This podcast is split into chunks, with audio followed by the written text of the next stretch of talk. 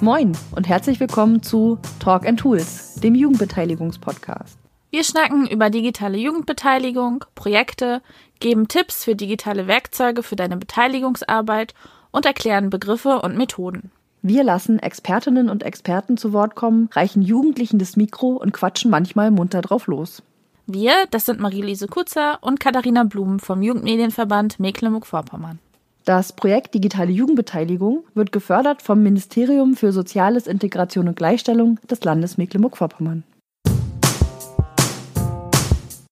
Moin Katha. Moin Marie.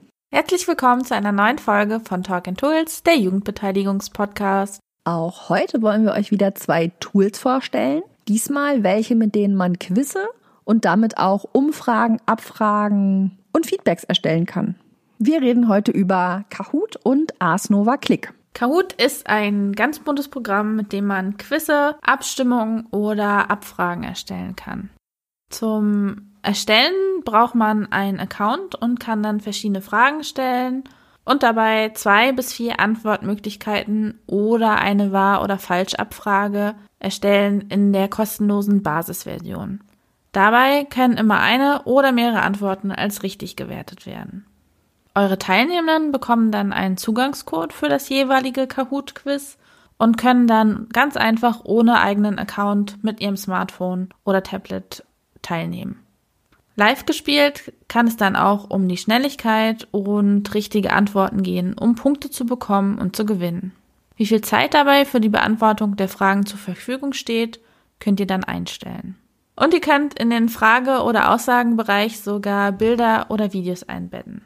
Für uns eignet sich Kahoot zum einen als Quiz, um an ein Thema einzusteigen und den Stand des Wissens abzufragen bei den Teilnehmenden. Genauso gut eignet es sich natürlich aber auch, um Gelerntes damit zu wiederholen.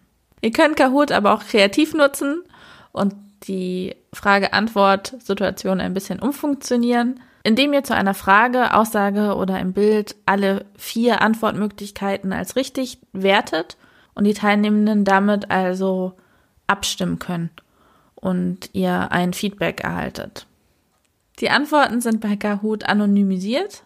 Die Teilnehmenden können sich selbst einen Spitznamen geben oder ihren echten Namen benutzen, wenn sie wollen, oder auch den Namensgenerator nutzen und sich einen zuweisen lassen. Fertige erstellte Kahoots, also Quizze, könnt ihr auch mit anderen Kahoot-NutzerInnen, zum Beispiel also euren Kolleginnen, teilen. Wir nutzen Kahoot oft als Quiz, aber auch als Feedback-Methode. Einige sagen, wenn man Kahoot öfter nutzt, nervt die Hintergrundmusik, aber andere finden das ganz besonders toll. Das könnt ihr machen, wie ihr wollt, also sie ist auch ausschaltbar. Erzählt uns gerne, wie ihr Kahoot nutzt, falls ihr das schon getan habt, und welche Einsatzmöglichkeiten ihr für diese Methode seht. Wir sind gespannt. Nicht vorenthalten wollen wir euch auch asnova.click das ist nämlich eine Open Source Alternative zu Kahoot, die entwickelt wurde an der Technischen Hochschule Mittelhessen von Informatikstudierenden. Das Coole ist, asnova.click steht auch unter einer General Public License, kann also, wenn man das will, auch auf dem eigenen Webserver betrieben werden und für eigene Zwecke angepasst werden. Das müsst ihr aber gar nicht können oder bis ins Detail verstehen, dann arsnova.click kann man unter dieser URL auch einfach so nutzen, wie es gerade da ist. Quizfragen oder Umfragen damit zu machen sind überhaupt kein Problem und es gibt aber auch dort noch viele verschiedene Frageformate, zum Beispiel Multiple oder Single Choice. Man kann Schätzfragen machen, wo man zum Beispiel auch Zahlen schätzen lassen kann, eine Kurzantwort, Umfragen oder auch eine Skala. Und im Gegensatz zu Kahoot sind auch mehr als vier Antwortoptionen möglich, zwischen denen man wählen kann. Und auch hier kann abgestimmt oder geantwortet werden über das eigene Smartphone. Die Fragen und Antworten sind über den Beamer zu sehen.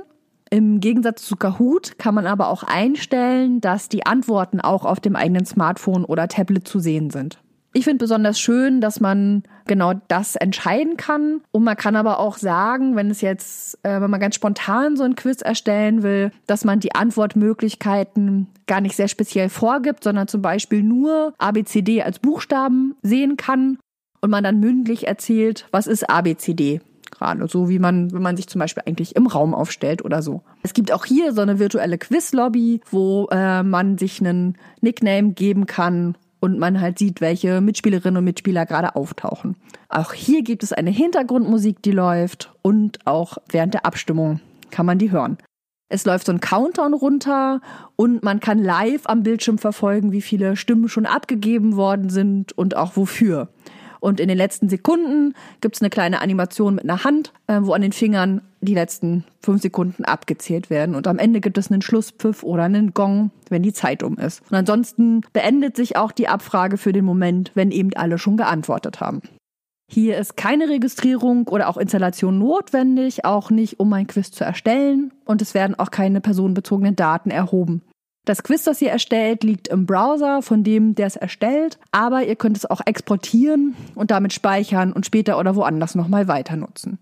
Ich finde, es ist relativ einfach, das Quiz zu erstellen und das ganze Design ist responsive, das heißt, es funktioniert eben auch gut für mobile Endgeräte. Für uns ist natürlich auch spannend, habt ihr asnova.click schon mal ausprobiert oder arbeitet ihr ganz viel mit Kahoot? Erzählt uns das gerne. Ich nutze gerne beides, immer mal für verschiedene Zwecke. Beide Tools haben wir euch ja jetzt in Szenarien vorgestellt, die eher auf Präsenzveranstaltungen spielen.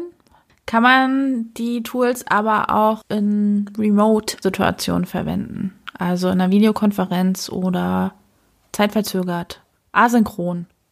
Also in Videokonferenzen kann man beide Tools total gut verwenden. Da würde ich wieder das, was man sonst zum Beispiel über den Beamer sieht, eben als geteilten Bildschirm darstellen und dann funktioniert das genauso, ist ja auch eine Live-Situation. Und für die Situation, ich will einen Quiz machen, das ihr aber nach der Veranstaltung, wenn wir uns nicht mehr sehen, beantwortet oder auch bis zum nächsten Treffen, wenn es jetzt eine Abstimmung ist oder sowas. An der Stelle eignet sich eher Kahoot das ist dort auch einstellbar.